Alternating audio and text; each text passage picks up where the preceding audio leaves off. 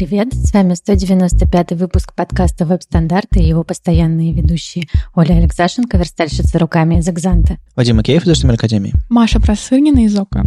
В этом подкасте мы обсуждаем главные новости фронтенда за прошедшую неделю. Читайте новости в Твиттере, во Вконтакте, в Фейсбуке и в Телеграме. Если вам нравится то, что мы делаем, поддержите нас на Патреоне. Все ссылки в описании. Мы в прошлый выпуск выпустили, это была конференция CSS.js. Я брал интервью. Это были всего два интервью. На следующей неделе мы выпустим где-то, скорее всего, где-то посередине недели еще парочку интервью. А так, для тех, кто, может быть, испугался, что слишком много интервью и слишком много англоязычного, не пугайтесь. Мы продолжаем раз в неделю записывать всякие новостные обзоры и прочие дела, а, дайджесты, мнения и все остальное на русском языке. Просто периодически так бывает, что я попадаю на конференции, где такие потрясающие люди, что у них, ну, грех не взять интервью и грех их не притащить в подкаст. Вот, поэтому еще будут впереди несколько выпусков. Я поеду скоро на конференцию Frontiers, э, еще будет интервью с Леони Уотсон, в общем, много чего интересного будет. Но, наверное, они будут спецвыпусками посередине недели или, или как-нибудь так. В общем, чтобы вы понимали, что происходит. Вот, а на этой волне прекрасно переходим к блоку событий. 8 октября в Питере будет восьмой фронтенд метап. В этот раз им занимаюсь не я, и, честно говоря, я даже особо не знаю, что там будет. Точно будет три докладчика, и он организуется с поддержкой ВК в Ясной Поляне. А кто эти люди, кто э, занимается? Я знаю двоих. Возможно, кто-то еще появился. Э, Андрей Морозов. Он с нами уже давно, и он давно помогал. И Донакт. Ну, я, я понял, наши слушатели, я думаю, тоже поймут, когда придет время. Вот. А все остальные, насколько я знаю, немного отошли. Ну, видимо, смена поколений. Ну, кроме смены поколения, еще смена дизайна. У вас тут э, два слыша и, и, и тильда между ними. Э, довольно прикольно. Круто. Но мне кажется, что когда это вместе с надписью, то гораздо круче, чем когда без нее. Ну, согласен. В общем, у SPO фронтенда новое поколение, новый логотип. И живет сообщество, это прикольно. А, чего еще? А, дальше у нас 10 октября Питер JS в офисе DINS. А, у них там а, React, тестирование и всякая event-driven архитектура. А, три доклада, классический метап. Приходите. Ребята из а, Одессы, Одесса Фронтенд сообщество.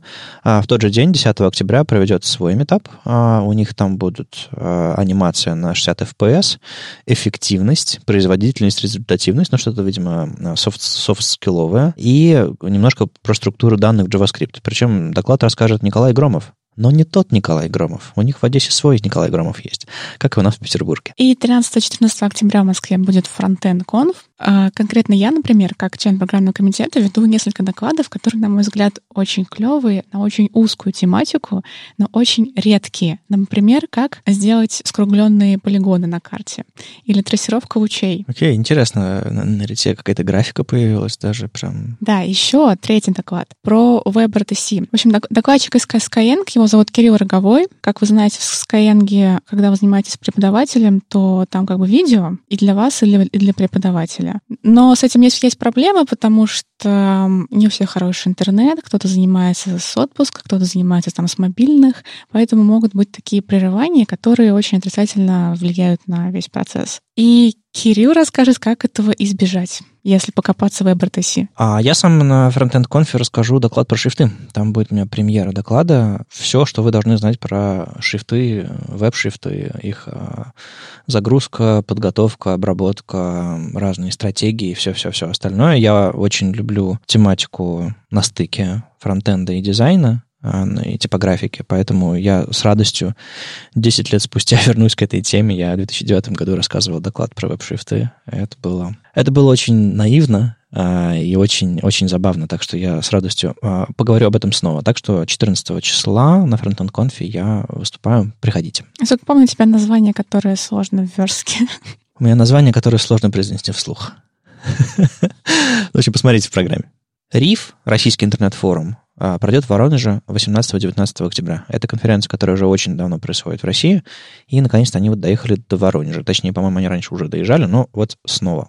У них там очень большая программа, где есть все-все-все-все-все, и там есть отдельный блок разработка, в котором всякие там пасы и э, бэкэнды на .NET, среди которых есть э, парочка докладов про фронтенд, Там будет э, перформанс на Vue.js, э, логирование на, на Node.js и оптимизация производительности тоже Node.js. В общем, там будет отдельный блок около фронтендерский. Э, вы посмотрите, если вам интересно. Он больше, как сказать, разноплановый. Так что если вы, в принципе, собираетесь на риф вперед, но мне кажется, это не то чтобы отдельный повод фронтендеру пойти на целую конференцию на два дня. Там все-таки будет более широкий айтишный фокус. Москве 9 ноября пройдет GDG Moscow, Google Developer Group. Это группа людей, которым помогает Google организовывать конференцию. Это такая условно платная конференция, там 2000 рублей сейчас билет стоил, начиналось все э, э, летом с 1000 рублей. В общем, конференция, на которой около гугловские технологии, около гугловские дела, темы и все остальное, оно освещается. То есть от мобилок Android до а, Firebase, TensorFlow и прочих дел. В общем, э, э, в начале ноября в Москве большая, большая конфа, не очень дорогая, так что приходите. Э, обычно ребята из Гугла приводят каких-нибудь спецов, а всяких GDE в частности. Может быть, может, я туда загляну, посмотрим, как пойдет. Ну и Дартап в Питере 23 ноября. Dart и Flutter — это не столько веб, но оно умеет становиться похожим на веб. Это, в общем-то, гугловский фокус сделать так, чтобы это была, был язык, который, язык и платформа, которая э, компилируется и для веба в частности, э, не только в нативные. Так что это около того. Э, этим занимается Райк в очередной э, по традиции, и э, этому всему помогает Google. Так что отдельный Dartup э, для тех, кому интересно писать на чем-то, кроме JS или TypeScript, что компилируется в веб. Перспективное направление. В общем, 23 ноября в Петербурге. Новости браузерные у нас тут есть кое-какие. У нас есть бета 78 хрома и есть еще подробности про iOS 13 а, который Максимилиан Фермин расписал. Начнем с хрома. А, в 78-й бете а, наконец-то появляются полноценные кастомные свойства. Ну, помните вот эти вот штуки, которые называются CSS-переменными, там dash-dash, что-то там, и var, чтобы вывести. Как, как они работали раньше? Они, вы, вы в них что-то клали, они что-то выводили. Но э, то место, где вы используете эту переменную, оно не знало, какого типа это переменная. Оно просто старалось либо догадаться, либо э, использовать самый примитивный тип строка, видимо. То есть, грубо говоря, если вы хотели бы сделать анимацию от одного цвета в другой, браузер не знал бы, что этот цвет. Для браузера это была бы строка, которую он приводит к цвету, если как бы получается. Примерно так. А, соответственно, какие-то анимации делать, переходы или каким-то образом э, вычислять непримитивным способом а, было, было невозможно. А сейчас а, CSS Properties and Values API Level 1, там можно обозначать тип значения и, соответственно, дополнительные возможности использования типизированных значений появляются. Там есть два варианта. Можно с помощью JavaScript это делать, а можно делать с помощью CSS, декларативно описывать. По-моему, сейчас а, появляются в стабильном хроме 78-м, а, ну, пока бете, в бете, а, появятся вариации именно JavaScript, а потом и появятся и декларативные через директивы объявление типа переменной. Это, конечно, все сильно поменяет. Еще в появится в Origin Trials в 78-м хроме в бете а, доступ к а, файловой системе. Мы об этом как-то уже говорили, об этом есть отдельная статья. А также еще в Origin Trials разные штуки появляются, из них интересное это API для SMS. -ок. А вы, наверное, замечали, что когда ваш, вам банк предлагает ввести, возможно, замечали, когда вам банк предлагает ввести какой-то код, который он отправит вам по SMS. Нативные приложения на мобильных платформах умеют э, перехватывать SMS, ну не перехватывать, точнее, получать SMS и э, искать по ним какой-то код, который соответствует определенной маске. И это очень удобно. Вам не нужно идти из банковского приложения в, в смс копировать. Э, ну, то есть абсолютно неудобно и нереально. А они сами умеют парсить. Так вот, э, то же самое для веб-приложений тоже безумно полезно. И э, есть такой API, он пока за Origin Trials, и, э, вы можете запросить доступ к нему и попробовать у себя. У меня глаз зацепился за то, что появился обработчик для Секту. Секту — это такое действие, когда нужно перемотать видео, uh-huh. ну, либо музыку, но я больше знаю про видео. Uh-huh. А, и когда происходит процесс, что мы передвигаемся на, на другое место... Ползунок на... Да, uh-huh. да. То появляется обработчик в хроме для этого события. А, это довольно круто, потому что можно, соответственно, перестать загружать предыдущую точку видео, допустим, если ты руками э, обрабатываешь подгрузку видео, и начать загружать новую. Ну, то есть... Естественно, это все а, есть в плеерах, которые не нативные, а, например, Shaka Player, который делает Google. Вот, но в нативных пока не было, и круто, что появилось. Ну, на самом деле, если у вас есть возможность просто вставить так видео и у него простейший API Play Stop пауза, то там появится еще один обработчик. Если вы используете навороченные плееры, естественно, вот это вот шака как раз а, во-первых, у них там часть кода уйдет, потому что им не нужно будет детектить, видимо, эти события. Там еще есть мелкие всякие изменения. Допустим, не знаю, там placeholder э, стал полупрозрачным, а не просто бледно-серым. А, вот такие вот, вот такие вот мелочи. Там, допустим, когда вы закрываете страницу, происходит событие unload, и в, раньше страницы могли открыть window open, соответственно, открыть еще одно окно и так далее. Ну, то есть это эти спамерские стрёмные сайты. А теперь это событие запрещено и так далее. Ну, то есть такие интервенции в платформу некоторые происходят. Довольно, довольно интересно. А, и во, всех значениях а, свойства opacity, то есть а, обычные свойства opacity, всякие stop opacity, fill opacity, stroke opacity и прочее, прочее, прочее, а, там, где можно задать полупрозрачность чего-то, короче, появилась поддержка процентов. То есть можно писать не только 0.5, но еще и 50%, что гораздо на мой взгляд, ну, последовательнее, если сравнивать с другими местами, где можно задавать подобные значения. А, и, кстати, в, в функции RGBA в CSS тоже уже какое-то время работает процентное указание прозрачности не через точку, а именно через указание процентов. То есть 0,000, запятая, 50% можно писать теперь, а не 0,5. Э, это все, конечно, нужно обкладывать всякими пост-CSS плагинами, которые делают обратную совместимость, но, тем не менее, писать современный код уже можно будет. А когда браузерная поддержка подтянется хорошая, то и целиком так можно будет делать. Это новинки 78-го хрома. Есть еще немножко запоздалые, но все-таки не менее от этого ценные а, новинки iOS 13. Как вам новые айфоны? Они не такие страшные, как я думал. Э, мое, мое первое впечатление от э, самых утек, утекших э, рендеров и вообще тестовых моделей было, господи, это очень страшно, пожалуйста, не делайте так. Когда они их показали, я подумал, хм, неплохо. Да, я, я бы не отказалась себе купить новый iPhone красненький. А ты видел вживую? Красненький. А вживую я их еще не щупал.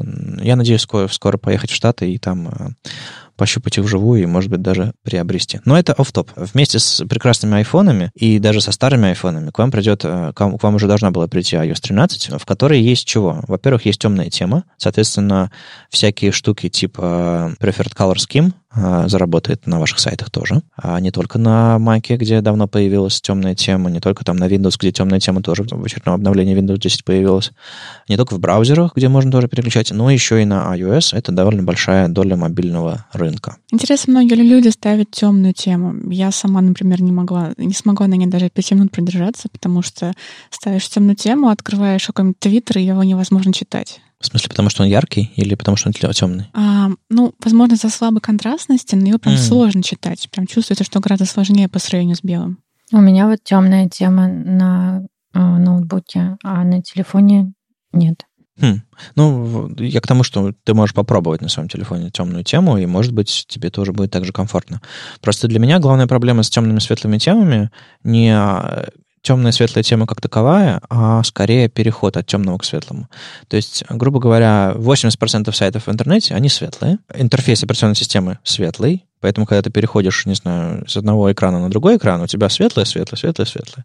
Когда у тебя сайт светлый, а операционная система или там нативное приложение темное, у тебя постоянно вот такой вот туда-сюда, туда-сюда, с яркого на темное, и это глазам больно. Особенно в сложных э, условиях, когда там либо слишком светло, либо слишком темно.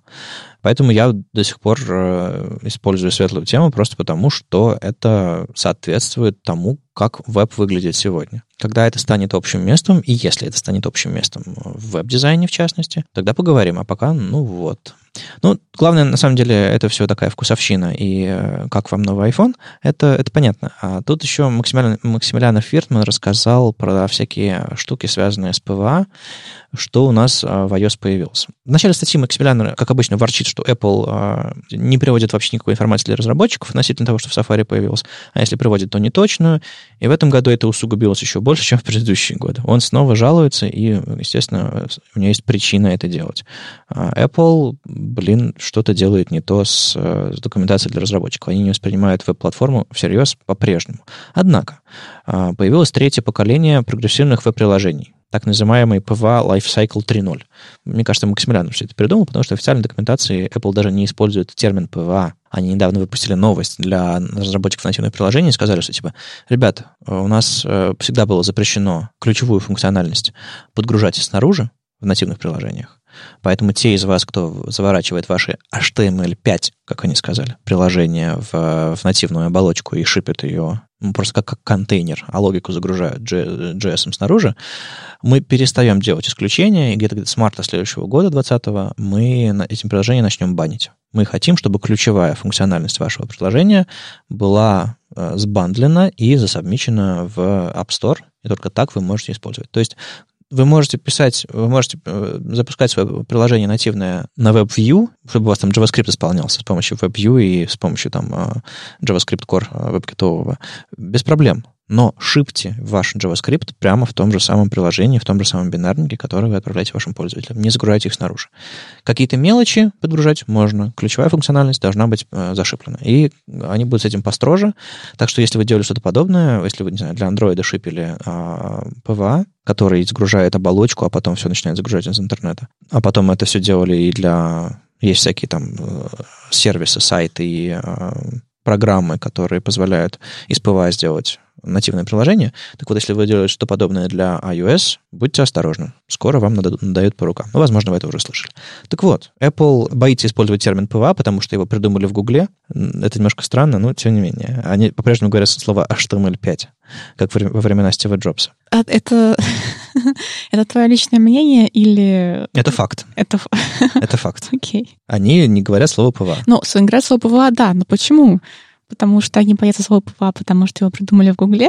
А у тебя есть другие причины? Э, есть другие идеи? Ну, серьезно, это все как-то очень печально. Ладно, а чего интересного у нас PWA появилось?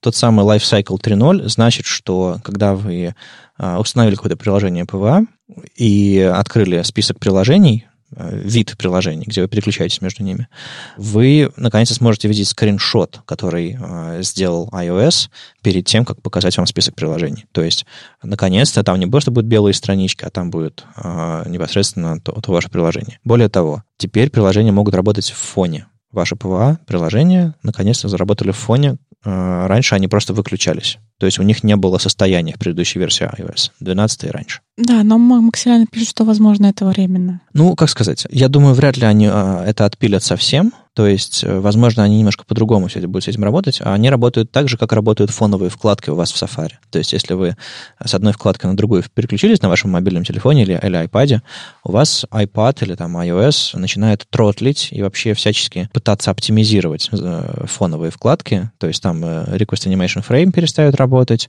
там еще что-то такое, но когда вы возвращаетесь, все ваши там консоль-логи, счетчики, все остальное начинают исполняться, исполняться. То есть, они, видимо, где-то буферизируются, кэш тушируется. В общем, интересно. А так принципиально не то, чтобы они начали поддерживать э, какие-то дополнительные возможности, супер. Там, э, как и для всего Safari, так и для э, веб-приложений появились дополнительные API. В частности, до этого Apple Pay работал в Safari, а в PWA не работал. Apple Pay теперь можно пользоваться и в PWA. PWA теперь снова можно инспектировать. В частности, за флагами, по-моему, выключено по умолчанию появился MathML в Safari. Это неплохо. По-моему, это как раз та, та самая новая реализация, про которую сейчас говорят. Вот. А она же потихонечку прокрадывается и в Chrome, и, видимо, и в Firefox это будет реализация. Так что, так что новости очень хорошие. А в Safari появились конические градиенты. Можно теперь наконец-то, ускоренный, оптимизированный скроллинг делать не только на уровне всей страницы, а в любом диве, у которого overflow scroll. Ну, грубо говоря, если вы делаете какую-нибудь, не знаю, а, горизонтальную полочку, на которой у вас лежат вещи, которые не, в, не помещаются в viewport. Ну, бывает, э, такое делают для, ну, для слайдера типичного, для карусели какой-нибудь. А теперь можете любому диву задать overflow scroll, и он будет инерционно, как и все остальные э, вьюшечки, прокручиваться по умолчанию. Раньше для этого нужно было добавить специальное свойство с веб-китовым префиксом, чтобы оно заработало, а сейчас это будет происходить по умолчанию. То есть они научились, как это, как оптимизировать прокрутку и для, не только для главного view, не только при явном а, указании прокрутки. Но еще одна вещь, которую, по которой Максимilian, Максимилиан особо не говорит, а, но которую я хочу, на которую хочу обратить ваше внимание как, как пользователей iPad. Дело в том, что теперь это не iOS, а iPad OS по умолчанию стоит на новых iPad. То есть версия 13 называется не iOS, а iPad OS. И там появился новый браузер, называется Safari. Почему я его называю новым браузером? Потому что он по умолчанию считает себя десктопным браузером. То есть они отключили какие-то оптимизации, связанные с, с мобильным браузером. Там есть по-прежнему viewport и вот эта вот вся история, которая характерна для э, мобильных устройств Apple, э, и не только Apple. Но а, я замечаю, что он стал а, обрабатывать десктопные сайты, там Google Docs работает, там работают очень многие-многие всякие сайты, там типа Figma и прочих, то есть сложные, навороченные интерфейсы. Работает не идеально, но это уже очень важный первый шаг. Мы как-то об этом уже говорили. Что я хочу сейчас сказать нового? Что я замечаю, что многие сайты откровенно считают, что если к ним зашел человек на iOS, или, ну, в общем-то, по юзер-агенту они определяют это или еще что-то такое, они начинают делать какие-то оптимизации со своей стороны, которые ломают сайт откровенно. То есть, а, допустим, я некоторыми индексовыми сервисами пользуюсь, и там чтобы пользоваться сайтом адекватно, приходится переключаться в специальный мобильный режим. То есть там по умолчанию десктопный режим, но можно в подушечке request mobile сайт. Моя просьба всем вам, если вы делаете десктопный сайт, Убедитесь, что он работает на iPad, потому что это самый популярный планшет в мире э, мобильный. А, очень многие люди переключаются со своих а, ноутбучиков. Помните, была такая вещь, как нетбуки? Вот э, многие люди переключаются на планшеты и пользуются вашими десктопными сайтами и ожидают, что они будут работать. Так что я очень рекомендую не думать, что это айфончик, понимать, что это iPad, и там и Touch, и viewport, и всякие десктопные навороченные возможности. А чем отличается от десктопного технологически? В смысле, там есть какая-нибудь более меньшая поддержка чего-нибудь? По идее, все должно быть на 99%, а API те же самые поддерживаются. Просто есть некоторые оптимизации, то есть там, не знаю, десктопный pinch-zoom э, сделать нельзя, нельзя запросить, запросить отдельную мобильную версию, нельзя там мультитач сделать какой-то. Ну, то есть какие-то нюансы все-таки есть. Вот такой сводной таблицы, чтобы было бы слева а, Safari Safari для Mac, для macOS, и справа Safari для iPadOS, я такого не видел. Короче, он написал огромнейшую статью со всеми подробностями, мы только ее коснулись немножко. Главное, мы, наверное, вам только что и рассказали. Ну и на этой неделе у нас довольно занятная статья Джоша Камю, называется «Folding the Dom».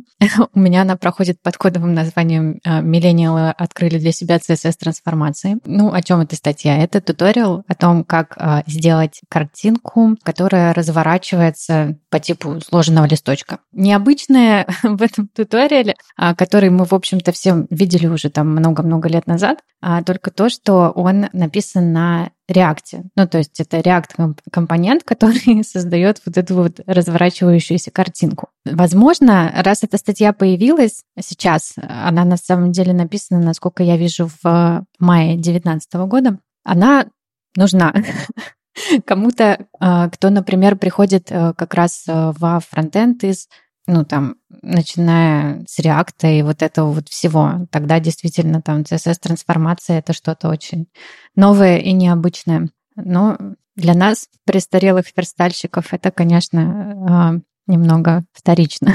Ну, я бы не сказал, что все эти трансформации стали работать как-то иначе или лучше принципиально. По сравнению с, со временами, когда эти демки я впервые видел, там тот же самый Юра Артюх, тот же самый Антон Немцев, они делали эти демки на моей памяти, ну, там, не знаю, там 5-7 лет назад, и все такие, вау, классно. И вы видели на сайтах живые такие спецэффекты, типа что-то трехмерное поворачивается? Ну да, иногда бывает. А я не видел нигде, кроме демок, на самом деле. Ну, видимо, я не говорю, что это плохо или хорошо, я говорю, что почему-то дизайнеры это не используют. Это довольно мощный спецэффект. Мне кажется, дизайнеры могут быть не в курсе, э, что это можно использовать. Э, у меня есть маленький пример. К нам недавно а, подошел дизайнер со своей анимацией. После того, как мы ее сделали, он, он сказал, я думал, вы не сможете такого сделать. Типа, у меня была куча идей, а я их никогда не предлагал, потому что я не думал, что это возможно. А какого рода была анимация, интересно? В анимации, ну, то есть это была 2D-анимация, не 3D. Мгм. И э, на CSS, прям на чистом CSS, кстати, я пыталась ее сделать вместе с Никитой Дубко, который очень-очень-очень сильно помог, но до конца не получилось ее допилить, потому что она не заработала в Safari. Поэтому там не чисто CSS, мы используем вспомогательную библиотеку, которая на JS генерит SVG, и с помощью этой библиотеки задача получается простой. То есть просто 2D-анимация. Вот, наш дизайнер был не в курсе, что это сделать просто. Смотрите, ну вот, честно говоря, я параллаксы мы все вместе не любим, я полагаю. Но вот если я увижу, что мой чекаут-процесс или еще какие- какие-нибудь там разворачивающиеся, заворачивающиеся штуки будет себя так вести, я, в принципе, не против. Но я очень вижу, как это все можно легко э, абьюзить. То есть откровенно делать, ну, мешающим, чрезмерным. Ну, строго говоря, вот у меня вот эти все демки в его статье, они начинают мне очень сильно разогревать ноутбук. И я вообще ненавижу анимацию на сайтах. Лучше бы люди ее не делали, потому что реально у меня ноутбук стол пытается проплавить. А, а это топовая прошка, то есть там она очень мощная. Хотелось бы, чтобы люди этого избегали. Но если очень надо, принципе, статья полезная, особенно для тех, кто вот реально вот он пришел во фронтенд, начав с того, чтобы писать на реакте. Тут все так понятно, потому что оно написано на реакте. Это мне там пришлось сидеть и в уме перекладывать то, что я вижу на, на обычные JavaScript и CSS, тут же еще а, в демках с CSS in JS, насколько я понимаю, так это называется. Ну, короче, стили прямо внутри кода. Они буквально инлайновые. Да-да-да, да. А, Но, наверное, молодым новым разработчикам это будет все очень понятно и, возможно, полезно. Не, ну там просто атрибут style, э, там передается объект, где все свойства развернуты в, а, в столбичек, поэтому они как будто бы как будто бы настоящие. Ну, как бы, да. Ну, в общем, а, у меня, на самом деле, к тебе, Маша, вопрос. А насколько сложно было бы разработчику, который пишет на, на React, а, или, может, к тебе, Оля, я не знаю, к вам, короче. Если бы статью написали бы, типа, вот так вот это делается на CSS, мол, вот тут так вы поворачиваете, так вы это делаете, насколько сложно было бы это пере- перенести в React, сделать два отдельных компонента? Вообще не сложно. А почему с самого начала делаете на React, чтобы, не знаю, враги из Vue, Angular и всех остальных не точно Ну, не поняли? Мне кажется, потому что просто автор э, привык писать все на реакте, поэтому э, когда он хочет сделать пример, то он сразу начинает писать с React. То есть если бы мне захотелось сделать пример, я бы сделала индекс HTML и так далее. Мгм. Вот. А кто-то, может быть, берет Create React, когда ему хочется сделать простой пример. Ну, да. Причем, ну, ты ж вроде не, не такой старой школы, как мы, но у нас похожие представления о Когда простоте. мне было 13 лет, у меня была книга HTML для чайников, поэтому, Окей, видимо, видимо все-таки поэтому с, тех, пор я привыкла к простым способам. Наверное. Э, Да, мне тоже кажется немножко э, оверкиллом, э, но если кому-то это поможет лучше понять... Другое дело, что... Я вот хочу что сказать. Вы не думаете, что это единственный способ так написать. Не, единственный, не думайте, что React здесь имеет какой-то смысл. React здесь это просто привычка автора. Все остальное — это просто обычный CSS, э, буквально с капелькой JavaScript, который просто пе- передает э, значение от слайдера в, в, в разворачивалку. Но это значение нужно передавать только, только в, а, для демо. Для реального приложения ты же не будешь э, прям разворачиваться. Скорее всего, включишь какую-то анимацию по клику или по ховеру, а, и она развернется. То есть, грубо говоря, здесь React во всей этой статье нужен только для того, чтобы показать демо. Он не имеет отношения к сути вообще никакого. Ну, но, наверное, если у вас есть какой-то вот натуральный компонент foldable и компонент, что какой-нибудь там еще был компонент rotate или еще что-то такое, наверное, вам удобно будет это в вашем JSX применять. Ну, я думаю, вы и сами бы написали этот компонент. Короче, немножко ретро разворачивалка на крайне современном стеке. Вот такое вот у меня ощущение. Надо от- отдать должное. Чувака волнует accessibility. Он а, делает ремарку, что нужно вводить реальную картинку для Мгм. того, чтобы у него был тег alt. Это очень хороший признак. Да. насчет ре- реальных примеров, а, ты спрашивал, Вадим, видели ли мы? Просто тут же есть такое маленькое видео в этой статье. И мне кажется, хотя я такого никогда в жизни не видел, но оно очень симпатичное.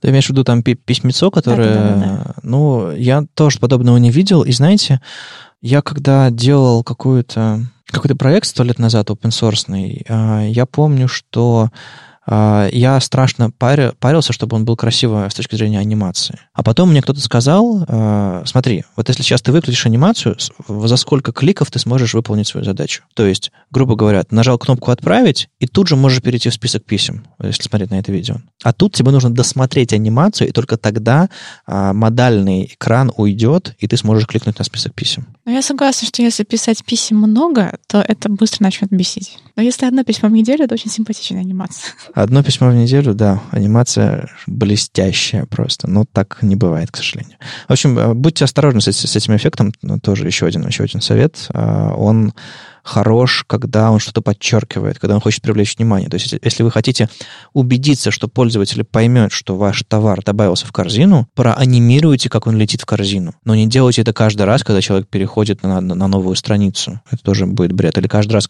когда он разворачивает что-то на сайте, когда он будет разворачиваться с 3D-эффектом, это тоже дичь. Все-таки нужно иметь какой-то вкус, какое-то понимание, иначе это будет просто визуальный мусор, который будет замедлять. Мы продолжаем недовольно ворчать. С одной стороны, performance я люблю. Графику оптимизировать люблю. Доклад вот недавно прочитал про, про то, как муху из слона а, делать. А, а тут статейка в блоге Calibre. Мы как-то уже упоминали. Это такой сервис, который позволяет вам а, мониторить, мониторить performance ваших а, веб-приложений, страниц, и что у вас там в интернете лежит, составлять графики и все остальное. Это такой Lighthouse э, на стероидах, так вот, э, тут э, вышла статейка, где Каролина э, Шчур написала action для GitHub Actions. Вы кто-нибудь уже пользовался GitHub Actions? Нет, я, кстати, вот только из этой статьи узнала, что они существуют, и подумала, блин, классно. Ну да, а я вообще давно подал заявку на бета-тестирование этих экшенов, и на самом деле они, по-моему, до сих пор бета-тестирование. Нужно просто на, зайти в раздел actions на вашем репозитории, нажать кнопочку, и вы типа встанете в, в список. И для всех они дают вам экшены данные для вашего личного аккаунта, и отдельно нужно запрашивать для всех организаций, для которых вы хотите его использовать. Поэтому я сначала запрашивал для личного аккаунта, мне дали, и я понял, что как бы мне это экшен нужен в организациях. В общем, сейчас я для всех своих организаций получил доступ к экшенам, но пока еще ни одного не сделал, но очень-очень-очень э, внимательно изучаю эту тему. Хочу сделать э, всякие автоматические сборки и прочее, прочее. Там можно, не знаю, по этому экшену запускать какой-нибудь докер-контейнер, который будет автоматически что-то там выполнять, делать, деплоить. Ну, в общем, там чудеса можно делать, вам не нужно нужно для автоматической сборки автоматического деплоя или, или тестирования запускать, допустим, какой-нибудь Travis. Все это можно будет делать в рамках GitHub, а, визуально, удобно и так далее. То есть я видел очень много классных примеров. А, когда-нибудь я автоматизирую сборку всяких там подкаста, публикаций всего остального именно на экшенах, потому что они клевые. Так вот, статья предлагает что делать. Ну, то есть, грубо говоря, вы э, добавили какую-то картинку в исходный код, а она там весит, не знаю, там 300 килобайт. А GitHub Action берет и пропускает э, это все через Image Action, и вам GitHub Action э, присылает э, pull request или э, просто там комментит и говорит, что в этом было до, было после, на столько процентов ваша картинка стала легче. Классно? И как ты к этому относишься? Все почувствовали подвох. Я отношусь к этому отлично. Если на финальном сайте картинка будет весить меньше, я тут читал статью на Хабре, кстати, вчера. Она весила, по-моему, метров, метров 16, но это как бы Хабр. Я взвесил статьи, картинки, которые были в статье. Но не могу с собой ничего поделать. Взвешиваю картинки. Потому что они медленно загружались. Выяснилось, что 7 мегабайтов картинок легко превращаются в 2 мегабайта картинок. Просто потому что человек, который писал статью на Хабр, он взял, заскриншотил окно с тенью, с полупрозрачностью в разрешении там 2000, 2200 пикселей и вставил в статью. Ну, в общем, 7 мегабайтов каждому читателю нате получите, и мне плевать. Ну, ну, так вот, если подобные картинки сжимались бы, как минимум просто PNG прогонялись или там э, ресайзились как-нибудь, было бы классно. Но в чем беда? Беда в том, что если вы засунули а, там 10-мегапиксельную картинку в ваш блокпост и храните ее в контроле версий, или, допустим, у вас просто графика какая-нибудь, фоновая графика в PNG 24 с альфа-прозрачностью, у вас при каждом pull-реквесте, при каждом комите при каждом деплое, возможно, этот график будет снова, снова, снова, снова сжиматься. Если вы хоть раз пробовали всякие утилиты, которые оптимизируют PNG, а, вы знаете, что есть OptiPNG, допустим, утилита, а есть PNG Quantum, есть PNG еще что-то такое, PNG Quant точнее. Есть пяток разных вариантов переупаковки PNG, чтобы он был максимально эффективным.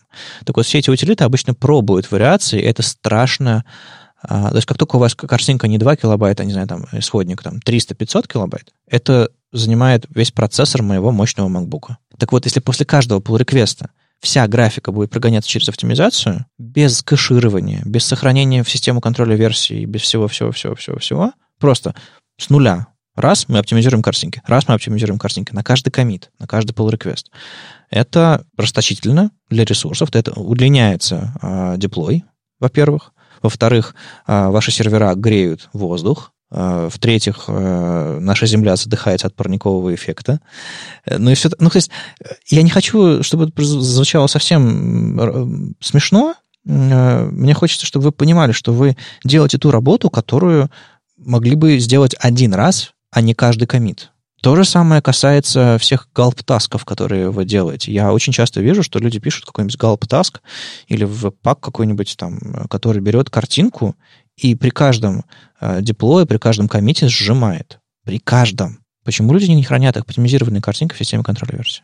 Внимание, вопрос, дорогие знатоки. Оля, вот ты хранишь оптимизированные картинки или ты оптимизируешь их с помощью таска? А, они оптимизируются с помощью таска. Но, честно mm-hmm. говоря, я храню и исходники, и оптимизированные картинки. Ну, просто а, на сервера попадают только оптимизированные. А, ну, грубо говоря, ты э, один раз запускаешь таск, картинки меняются, ты их добавляешь в систему контроля версии, да? Да, да, так это и выглядит. А, а есть люди, которые хранят только оригиналы в максимальном разрешении, а потом их э, каждый раз при, при, при сборке перед деплоем загружают, э, оптимизируют. Маша, а как у тебя там? У нас не хранятся оригиналы, у нас хранятся уже, которые нужные, то есть оптимизированные. Угу. Ну, на мой взгляд, э, это этап подготовки графики. То есть вы взяли графику с макета, я сейчас говорю про дизайнерскую графику, дизайнерскую, оформительскую графику. Вы взяли э, графику с макета, вы ее экспортировали, и следующий шаг перед тем, как ее, собственно, добавить в систему контроля версий, оптимизировать ее. Вы открываете какой-нибудь Squoosh, вы открываете какой-нибудь ваш Gulp-task и оптимизируете ее. SVG-картинки, PNG-картинки, JPG-картинки, там, э, генерируете все, все. Ну, то есть даже генерировать WebP это расточительно, мне кажется, на лету. На лету имеется в виду а, не, не, не на сервере, а во время а, сборки, оптимизации и деплоя. То есть подумайте, это удлиняет деплой. Это если у вас какой-то critical fix, а у вас там 800 тысячный раз сжимается PNG24 с альфа-каналом, подумайте, может быть, вам важнее э, задеплоить изменения критичные, а не в очередной раз сжимать картинки. Ну и, опять же, хватит майнить на ваших серверах бесполезные картинки, хоть это, это, это, это еще бессмысленнее, чем биткоин, come on. Вот такой вот у меня э, рант на эту тему. Мне кажется, что надо понимать, что на самом деле происходит. Сжимать картинки мало, надо, нужно разбираться. Еще немножко про перформанс. Сначала мы очень долго ждали от Google Fonts поддержки э, свойства Font Display, которое позволяет управлять тем, как браузеры загружают, точнее, как они отрисовывают шрифт, который загружается, веб-шрифт. Это было, этого очень не хватало от Google Fonts. Это был главный аргумент, типа, чтобы self-хостить эти шрифты. А теперь в каталоге Google Fonts появилось 12 э, вариативных шрифтов. Один из них там э, робота, из известных, а Fira Code тоже вариативный шрифт. Так что прикольно. И бесплатные вариативные шрифты появляются, их можно использовать, это, это чудесно. И в, в Гугле есть способ подключить файл стилей с их серверов, который, в свою очередь, подключит вам файлы шрифтов. И там адрес fonts googleapis.com slash и поехали. Так вот, э, появился новый адрес, который, в котором написано не точка слэш CSS и дальше get параметры, а слэш CSS 2 и дальше get параметры. Так вот, поэтому CSS 2 это такая типа бета-версия или типа того. А, можно добавить дополнительные get-параметры. Точнее, это не get-параметры, они там начинают с двоеточиями и собачками чудить, что, в общем-то, по-моему, местами противоречит протоколу. А, нельзя такие адреса задавать. Тем не менее, эти адреса работают, и они подключают вам вариативные шрифты. И вы можете указывать, какие шрифты конкретно в этом файле стиле вы подключите, получите. И я вам очень-очень рекомендую поиграть с этим, особенно если вы используете много начертаний робота для того, чтобы, допустим, сверхтоненькие давать в заголовках, средненькие давать а, в, в тексте, полужирный давать там medium bold, а, под заголовки давать просто bold, у вас уже набирается там 4 или 5 начертаний. Вы можете подключить один шрифт и вариировать его. Оля, я правильное слово сказал? Варьировать. Э, и, и варьировать его Господи, где мой русиш? А, и варьировать его в зависимости от ваших необходимостей. А, он будет чуть больше, чем одно начертание, он будет весить как два начертания, крайнее, левое и правое, маленькое, да, тонкое и жирное, но э, вам не придется загружать все промежуточные. Они будут интерполироваться в процессе применения. Это очень-очень круто. А это пока полуофициально, ну, то есть адрес есть, демка есть, но какого-то подробного поста на эту тему я пока не видел. Если вы видели, киньте в нашу сторону. Мне было бы интересно почитать подробности, не знаю, или планы. Но у них есть отдельный, кстати, аккаунт в Твиттере, и у них есть там иши на гитхабе, так что можно и там вопросы позадавать, если вам это все интересно или критично. А сам я собираюсь э, в, в одну из тем шовера, материал, который называется, подключить вариативные шрифты и попробовать э, там это, может быть, э, поможет. Уменьшить размер шрифтов, например. В JavaScript есть прокси API, и скажите, вы когда-нибудь использовали его? Нет. Вообще нет. В смысле, я даже, ну, то есть я примерно представлял, как он работает, но никогда не представлял, зачем он нужен, я бы так сказал. Я тоже никогда не использовала и никогда не видела в реальных примерах, чтобы его кто-то использовал. И вот недавно появилась статья Табеса Алина, который предложил использование прокси для того, чтобы сделать чейнинг как в, J, в jQuery, когда, э, как, бы, как вы помните, в jQuery, кто-то, может быть, уже даже не, не видел его, то, ну, в общем, в jQuery можно сделать, написать, типа, div, точка, color такой-то, точка, а, ширина такая-то, точка, длина такая-то и так далее. Ну, то есть вызывать функции через точку? В JavaScript так э, сделать э, не то, что нельзя, но, скажем так, не предполагается что-то, что так делать. Ну, допустим, встроенные методы JavaScript, допустим, работа со строкой. Можно сделать, не знаю, переменная точка индекс substring какой-нибудь, потом точка, еще что-то такое. То есть в JavaScript чейнинг работает. Эта идея, она не из jQuery появилась как таковая. Это, естественно, работает, но методы стандартные JavaScript для изменения CSS-свойств, да. они не предполагают такого использования. Ну, и он взял и сделал так, чтобы можно было работать. На самом деле, я, когда писал jQuery плагины, я помню, что там нужно было Господи, я писал jQuery плагины. Там можно, нужно было, чтобы это все чейнинг заработал, по-моему, э, э, возвращать э, return this писать в конце или еще что-то такое в конце функции, которая, собственно, что-то делала. Тогда, она, тогда чейнинг работал. Я не знаю. Я никогда не писала на jQuery, но я видел, как он выглядит. В общем, для jQuery это можно было делать, и, казалось бы, ну, типа, мода прошла, но если посмотреть на этот код, он даже кажется, черт побери, интересным.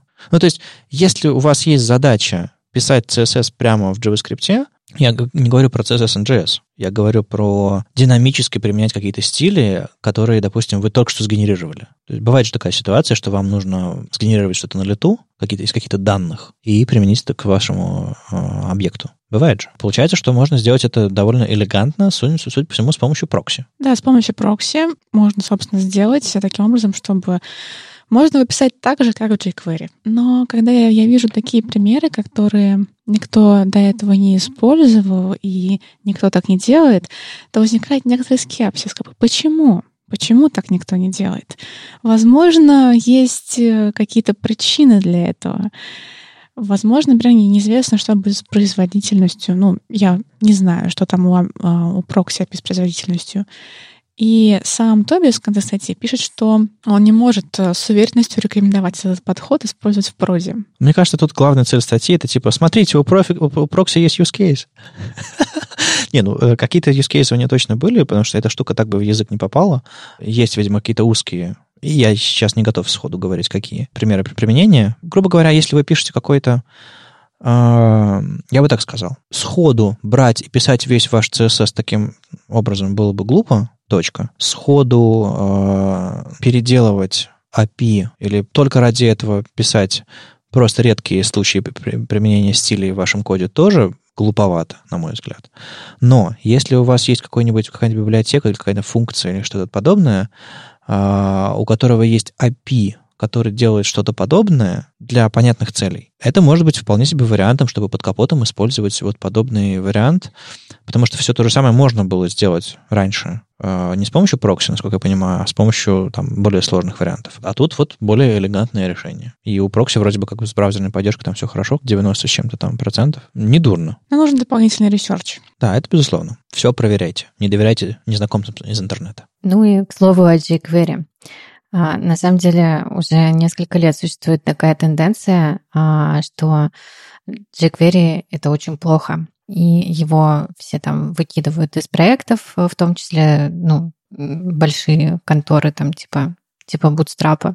Ну, в общем, сформировалось такое мнение, что jQuery — это фу-фу-фу. А, но тут вот э, вышла статья, а, точнее, перевод на Хабре, перевод статьи Дэнни Го под названием «История и наследие jQuery». Это э, действительно такой ну, довольно краткий и э, интересный исторический обзор, как вообще появилась jQuery, для чего она нужна была, э, что, собственно, с ней происходит последние годы и почему и какие-то небольшие прогнозы о том, что с библиотекой будет э, происходить в ближайшее время. А я бы очень рекомендовала как раз э, молодым разработчикам прочитать эту статью, чтобы не просто думать, что jQuery — это фу и не иметь никаких аргументов, а понимать, как правильно применять или не применять этот инструмент. Я, например, глядя на эту статью, э, радуюсь, что здесь очень э, взвешенный, взвешенное мнение о jQuery используется. То есть э, это часть истории, эта вещь привела нас на самом деле к, к современным API. Многие вещи в, в дом API, API, например, появились из jQuery, унаследованные оттуда, потому что это было распространено. То же самое, некоторые вещи унаследованы из jQuery тоже, подходы, взгляды.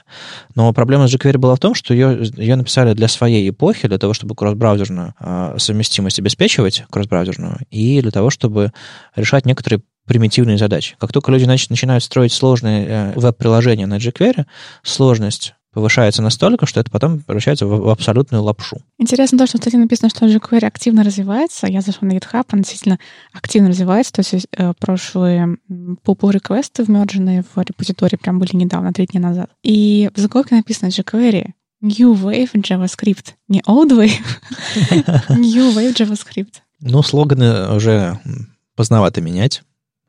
А, то это старый слоган? Да, да, да, да. Я думала, что это новый подход. Не, на самом деле, самый первый слоган был э, «Пиши меньше, делать больше».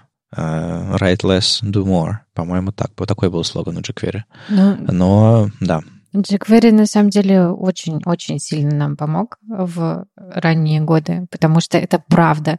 А, была библиотека, которая позволяла писать на JavaScript, делать какие-то интерфейсные вещи вменяемо, понятно. На самом деле, я вот э, сколько уже, получается, года два назад э, проходила, когда э, курс базового JavaScript в HTML Академии, я там типа училась писать на, на, на JavaScript ванильном, как, как он есть. И, боже мой, да, даже вот этот современный JavaScript, который есть сейчас со всеми этими API и э, прикольными функциями, он все равно кажется довольно ну, таким монструозным а, по сравнению с тем, каким был jQuery. Ну, согласись, Оля, ты, скорее всего, писала, училась писать JavaScript именно на jQuery. Да-да-да, я, конечно же, с этого начинала. Ну, то есть чуть-чуть э, был базовый JS, да, но он тогда был совсем-совсем mm-hmm. страшный.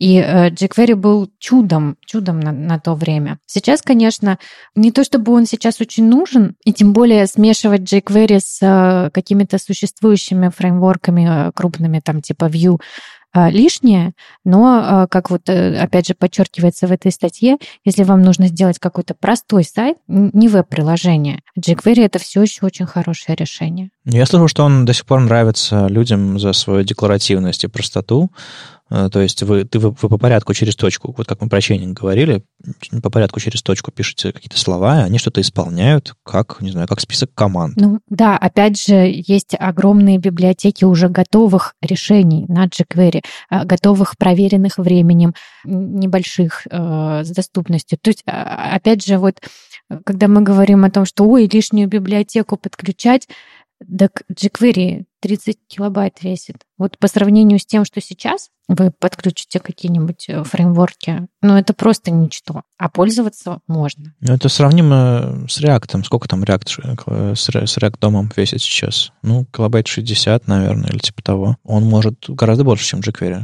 э, со своей, в своей этой поставке. React весит, да, 50-56 килобайт. Угу. Когда ты начнешь подключать какие-то готовые модули на React, там уже картина изменится. Да, ну, на самом деле, я тут хотел штуку сказать одну про technology shaming, э, про, про то, что принято, к сожалению, судить о качестве про проекта, о, о, об уровне разработчика, о, о том вообще, о каких-то персональных вещах по технологиям, которые люди используют. Если сейчас вам сходу нужно поддерживать очень-очень старые браузеры, то глубокая кросс-браузерность, настолько глубокая э, для, со старыми IE, там типа 6, 7, 8, 9, э, есть только у jQuery, мне кажется. Ни, одна, ни один из современных фреймворков не будет поддерживать IE8 и IE9. Одна из причин использования. Два — это когда у вас огромный код уже написан на jQuery, и вводить туда, ну, не знаю, тот же самый React очень сложно, потому что ему нужно у него абсолютно свой лайфсайкл, и как бы, ну, я, мы как-то уже обсуждали, что у Vue хорошая интеграция с подобными legacy проектами, то есть там э, было несколько статей, что на Smashing, что на CSS Tricks, о том, как взять ваше вашу лапшу на jQuery, ну, сло, хорошо, legacy старый код какой-то, написанный в парадигме jQuery, и вбросить туда Vue, переписать некоторые вещи, не меняя архитектуру как таковую, просто используя немножко другие подходы. Вот, они с, с, немножко похожи на Angular местами, немножко похожи там на, на React местами, но, в общем-то, а, не принципиально, не настолько принципиально отличаются от а, веб-приложения, построенного на, на jQuery, например. Так что эм, я готов снова и снова говорить людям, не стартуйте новые проекты на jQuery, а только если у вас нет на то очень явных, очень веских оснований. Это по-прежнему, я, я в этом уверен. Но если ваш проект уже написан на jQuery, шлите всех нафиг, кто вам говорит, что типа это не модно, не клево и э, не должно существовать. Задача выполняется, сайт работает, пользователи довольны. Но если вы хотите развиваться самостоятельно, если вы хотите, чтобы кодовая база вашей компании тоже была посвежее, попробуйте, подумайте о способах миграции, возможно, подумайте о том, чтобы написать новые части ваших приложений на чем-то более современном, просто потому что техдолг, кодовая база, она, то, она стареет. А, ну, скажем так, она не стареет, это а, разработчики молодеют, и они приходят, и для них это уже не та парадигма, в которой они готовы думать и разрабатывать. Главный минус проектов на, на jQuery, его будет очень сложно переписать, а на jQuery никто не захочет идти. Ну, это да, это еще по поводу найма. И все-таки э, подход jQuery в смысле, что там нет такой модульности, как, как в React, нет компонентов, и если вы самостоятельно их не написали, то ваш проект, скорее всего, выглядит хреново в плане архитектуры. Ну, в общем, это все нужно руками придумывать. Э, да, поэтому я все-таки все-таки немножечко шеймю тех, кто начинает новый проект на jQuery, поскольку и когда они хоть чуть-чуть вырастут, они будут выглядеть отвратительно. Это да. В общем, э, тем не менее, историю знать стоит, откуда все это взялось. Кажется, э, вы лучше будете понимать, э, зачем все это случилось, и не думать, что все, все, что было раньше, все было плохо, а то, что есть сейчас, лучше всех. Когда-нибудь э, через 10-15 лет ведущие этого или других подкастов будут говорить, а помните, мы на React писали, и так ке-ке-ке. А тогда уже будет стыдно говорить слово React, потому что уже там будет что-нибудь новое. Вы до сих пор пишете на React? You might not need React. Надо, надо, надо застолбить домен.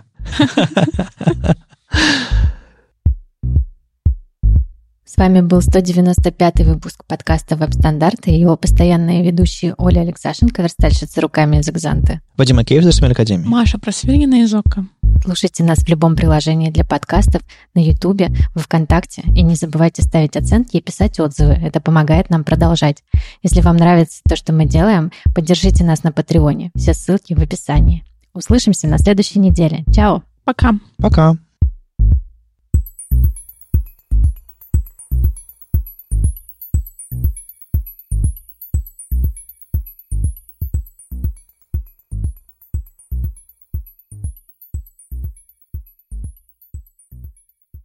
Оля, спасибо большое. А, котам привет. Они не, не сильно мешали, может быть, даже добавляли немножко... Я даже огорчилась, что они больше не мяукали. Вот у меня ну, тоже знаете, похоже. они в какой-то момент очень громко копали в лотке, потом Штефанец притом попытался доесть еду из своей э, жестяной миски на кафельном полу. Я его э, шлепнула, э, полотенце лежало, я его шлепнула, он убежал. Наверное, после этого он перестал орать. Господи, нам нужно видео из Италии.